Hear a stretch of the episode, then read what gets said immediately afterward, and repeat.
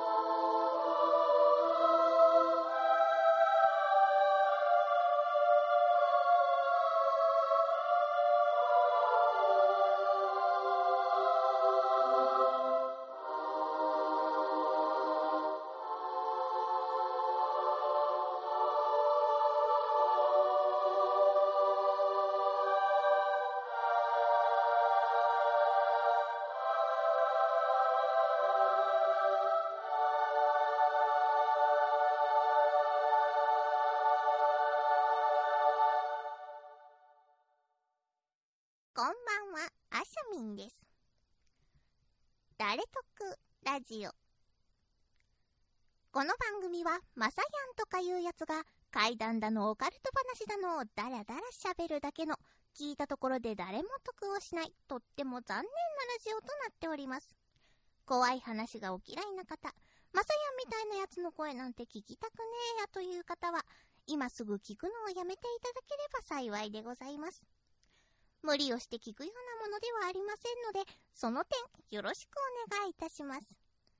というわけで、さっさと始めろ皆様こんばんは、まさやんです。誰得ラジオ第224回となります。今回は、ほんのりと怖い話より7台お届けいたします。では、さっさと始めましょうか。マトさん、どこで今働いてるんですか？トラジ、あれ？まっちゃん今何時ですか？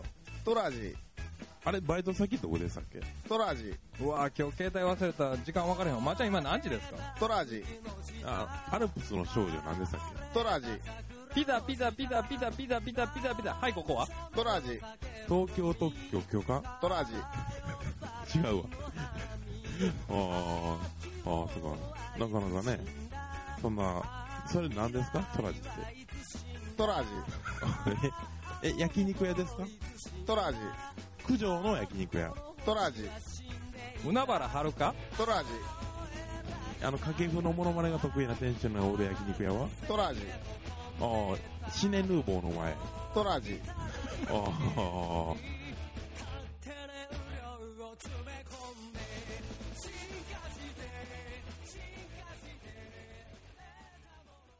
では、参ります。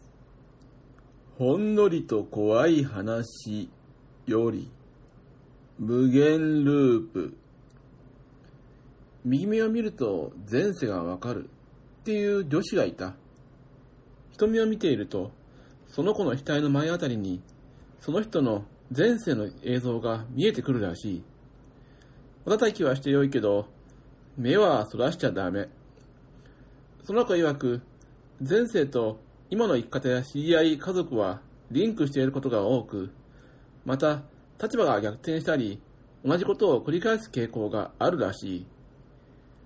例えば、前世の親子が今では逆に子と親みたいな。で、半信半疑だったけど、面白いので俺も見てもらった。その子は結構美人で、見つめ合うのは恥ずかしかったけど、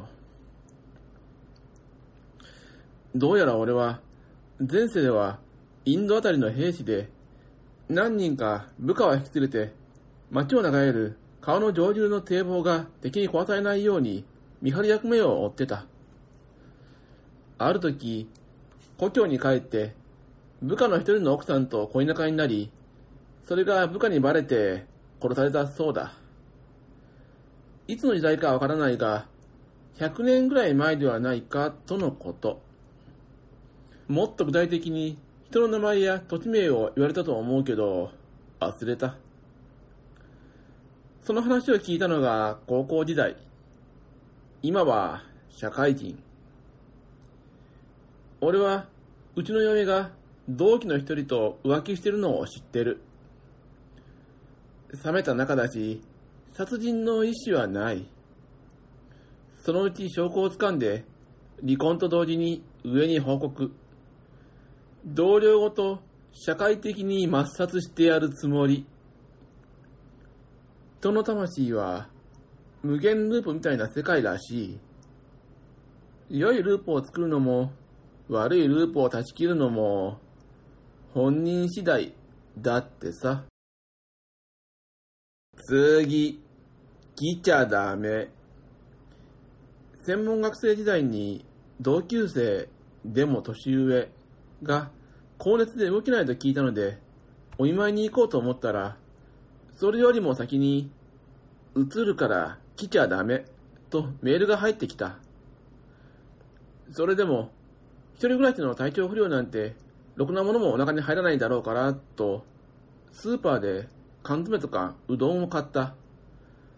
また、来ちゃダメだからね、とメールが来た。合鍵は持っていたから、はじめは玄関に袋でも置いて帰ろうかと思ったんだけど、メールを出せる元気があるなら、と、柔らかい煮込みうどんでも作る気で、彼女の家に行った。勝手に邪魔するよ、と部屋に入ると、すごい寒い。熱があるから、クーラーでもつけてるのかと思ったら、コンセントが抜いてある。季節は5月も過ぎた頃で、超あったかい。そういや、北部屋でもないのに、妙にジメジメしてる。真っ白な顔されて、ダメっつったろ、と言われたけど、耳元で、何か食べる？と聞いた途端、彼女が、ものすごい勢いでベッドの上にゲロった。枕元に洗面器があったので、慌てて用意しても、ドバドバ溢れるほど出てきて、それがやけに透明で、匂いもしない。なんじゃこりゃ。食べてないからでも、胃液は臭いはずとテンパりながら、背中をさすったけど収まらなくて、彼女も歯水垂らして、涙もボロボロ流してるし、あんまりひどいから、でかいタオルとトイレットペーパーを取りに行った。戻ったら彼女はケロッとしてて、血色も良くなってる。部屋もいつの間にかポカポカしてて、日日が明るい。何より、洗面器には何も入ってないし、透明なゲロが飛び散った形跡はどこにもない。来るなって言ったのに来てマジビビったし、でも映らなくてよかった。とにかく彼女は元気になった。お腹が空いた、飯作れ、と言われたので、うどんを作ってあげた。ちょっと、怖かった。次。妹が選ぶ物件。妹が当たりを引くタイプらしく、いろんな意味で怖い物件に当たってる。1、彼と同棲のために借りた部屋。1階は彼の作業場。2階、3階が住居部分。部屋の中にいても子供の笑い声や走る音がする。なんとなくやばそうと思いつつ、先ほば付きの部屋なんてそうそうないので我慢していたら、遊びに来た友人に、彼氏の弟さん大丈夫なの？頭から血流したまま歩いてたよ？と言われ、さすがに怖くなって引っ越した。2、彼と別れて一人暮らしのために借りた格安 2DK。部屋に帰った時、誰かの気配を感じたり、物の位置がずれていることに気づいた。念のため、と、ビデオを設置して仕事へ。帰ってきてビデオを見たら、隣人のおっさんが勝手に鍵開けて玄関から入ってきた。何をするでもなく、テレビを見たり、勝手に冷蔵庫のお茶を飲んだりして出ていくだけだったけど、大家に相談したところ、前の持ち主と隣のおっさんが仲良しで、お互いに合鍵を渡し合う仲だったが、引っ越した後もそのまま合鍵を保管しており、昼間の電気代節約のため、隣の部屋で過ごしていたとか、こちらもすぐに引っ越した。3、次に入った部屋は、とにかく湿気がすごくて、風通しが良いはずなのに、やたらと湿っぽい。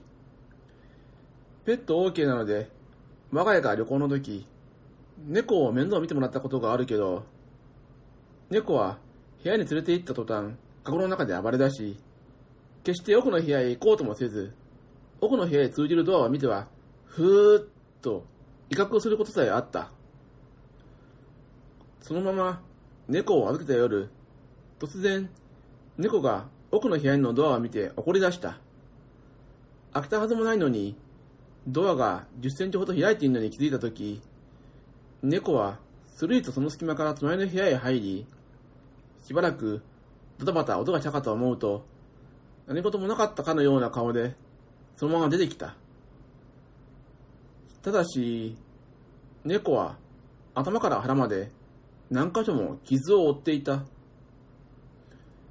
翌日、奥の部屋を見たが、特に何もなく、不思議なことに、猫も奥の部屋へすんなり入ってきて甘えてきた。なぜかその日を境に、不思議な湿気もなくなったらしい。猫が何を退治してくれたのかわからないけど、とりあえず今も妹はそこに住んでいる。次。旅館に住み込みで働いていた。かなり昔の話ですが、体験談を書きます。私はバイトで旅館に住み込みで働いてました。仕事が面白く感じる頃に、その客はやってきたんです。人数は4人。皆さんの顔からは悲しい感じが伝わってきました。そして、そのうちの一人は、家を持っていたんです。笑顔で捉えている女性。正直、怖かったです。家を見ないようにし、客を部屋へ。その部屋からは、笑い声どころか、会話も聞こえてきませんでした。次の日、お客様が帰った後に、布団を畳みに行きました。そしてそこでゾッとしました。家が置いてあるんです。こっち見てるんです。触るのも怖くて、その場で固まってしまいました。すると、後ろから誰かが歩いてきて、部屋に入ってきました。ああ、取りに来たんだ。てか、忘れんなよ。なんて心の中で復唱。しかし、本当の恐怖は目の前にありました。家を取りに来た方が、家に移ってる方なんです。一瞬でパニックになり、声も出ませんでした。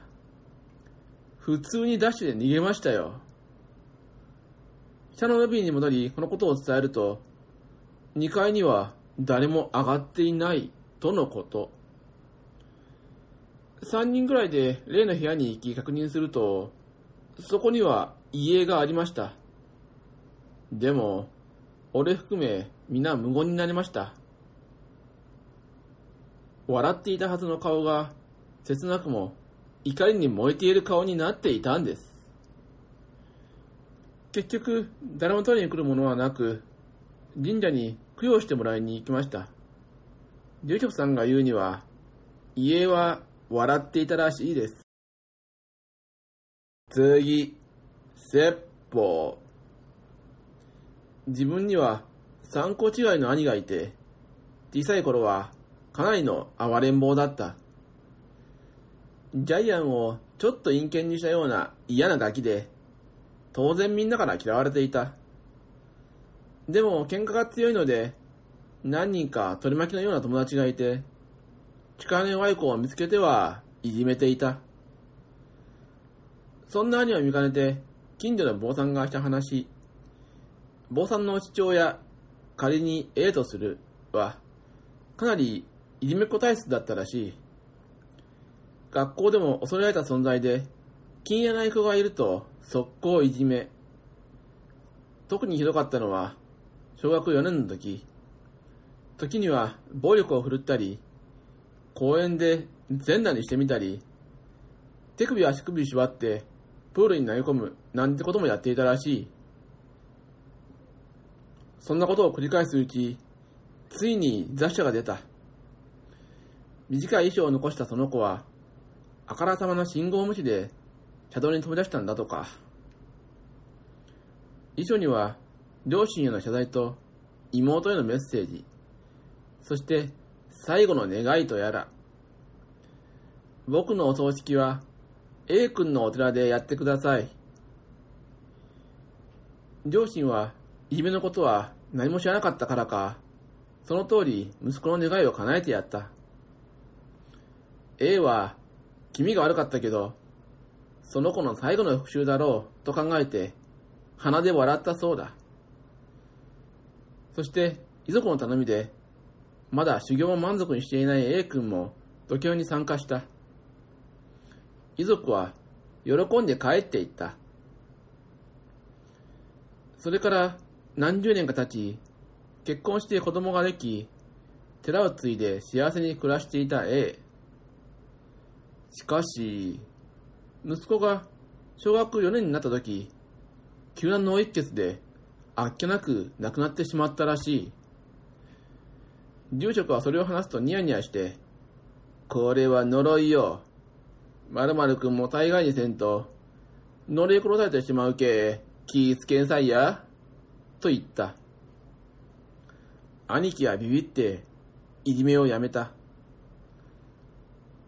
そして、その後、住職は、子供が小学4年になった時、事故で死んだ。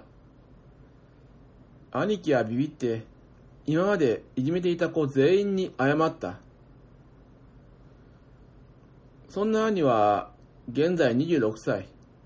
子供は、小学3年生の女の子。無事に4年生見れたらええね。とこの間無駄口伝えたら、本気で嫌そうな顔をされたんで、多分、未だに怖がってるんだと思う。次、白い手。小学生の頃の話。学校から帰宅してテレビ見てたら、祖母から電話がかかってきた。内容は、林家に住んでる祖母の恩母がいなくなったから、探すのを手伝え、とのこと。親戚一同呼ばれた。それから、両親が急いで探しに行った。残念ながら、自分は留守番。恩母は鳥飼ってて、卵を売り歩いたり、山菜取りに山に入ったりする人だった。ただ、ちょっとボケてたから、どっかで迷ってんのかな、と思ってた。夜8時頃、心配になって母に電話。まだ見つからない。9時になったら警察に連絡入れようと思う。秋口だったから投資の心配はないが、もし事件に巻き込まれたら、と嫌な考えが浮かんだ。夜9時半に母から、恩母が見つかった、と電話が入った。ほっとして両親の帰宅を待った。しばらくして、両親が帰宅。おんば大丈夫なの？警察呼んだの？どこにいたの？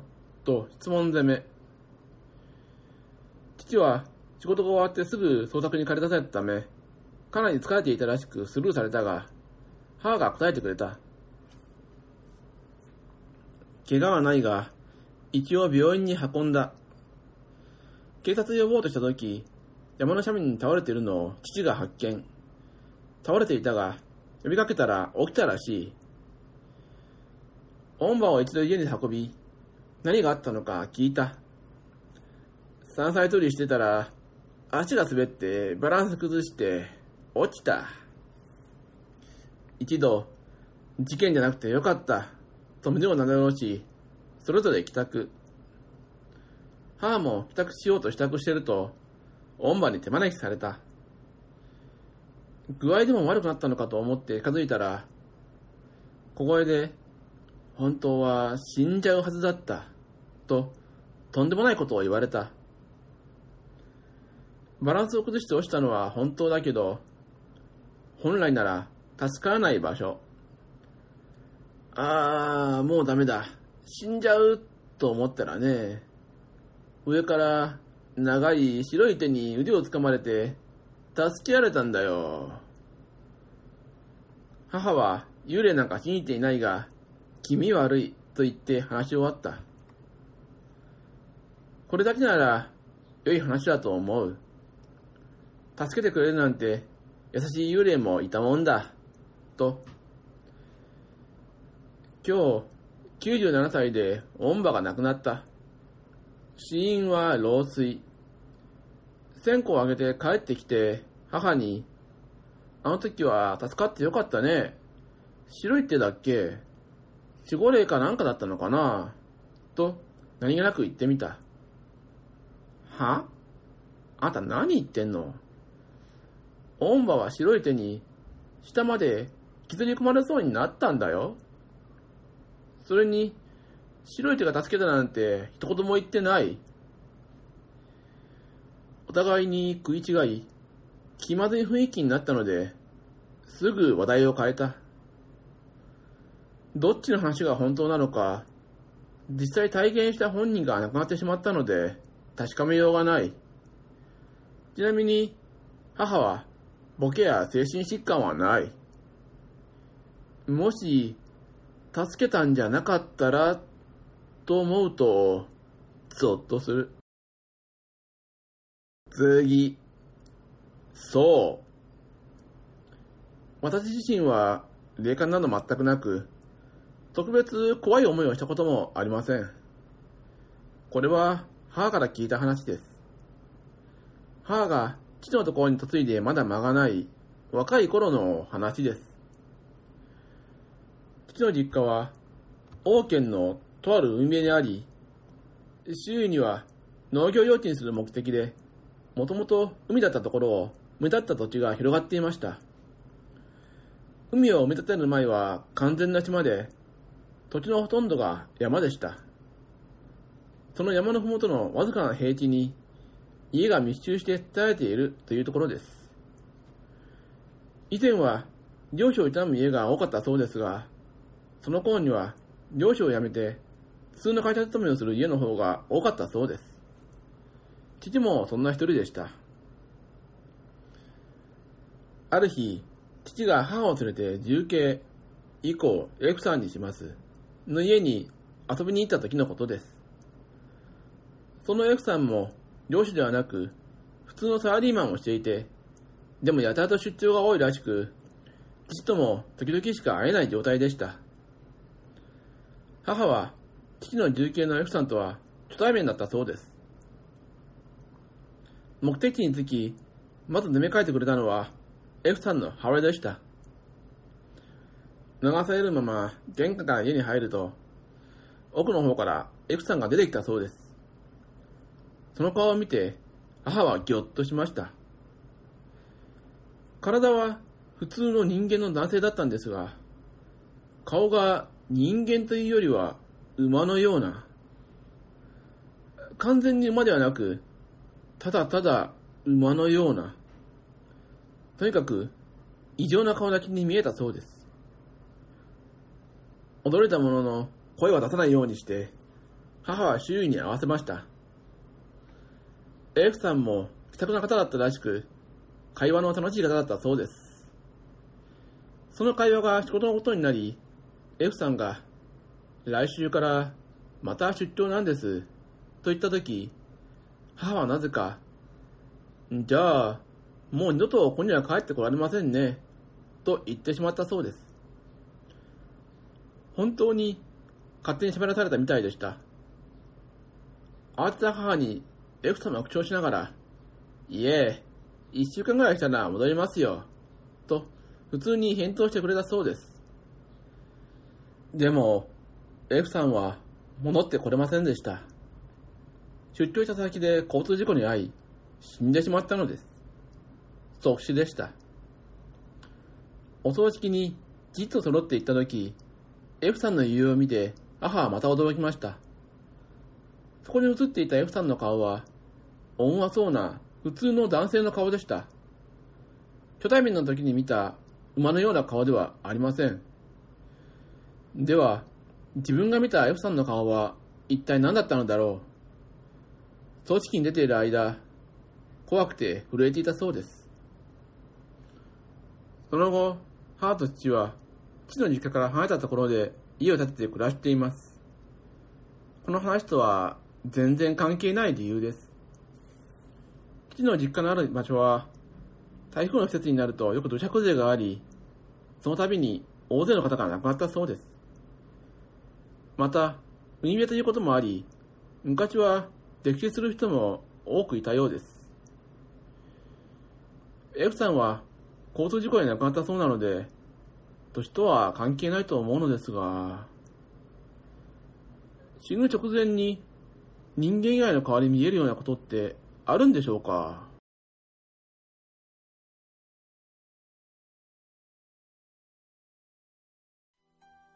番組名が難しい。番組名が言いづらい。番組名を覚えてもらえない。検索しても出てこない。つかみが無駄に面白い。つかみ以外はあまり褒められない。フリー BG 探すのが面倒。だから自作曲で対応。基本は一人喋り。たまにゲストが来る。ゲストと打ち合わせをしない。スカイプつないで5分えー、こんな番組ですが皆様よろしくお願いします。DY のパロベライズビートはシーサーブログで毎週日曜日更新中。怒られたことを怒られいかがでしたでしょうか？さて、ダルトクラジオを配信しておりますシーサーブログのページにメールフォームを用意しております。ご意見、ご感想その他ございましたら、そちらからお願いいたします。というわけで、今回もメールがございません。では、この辺で終わりにしておきます。さようなら。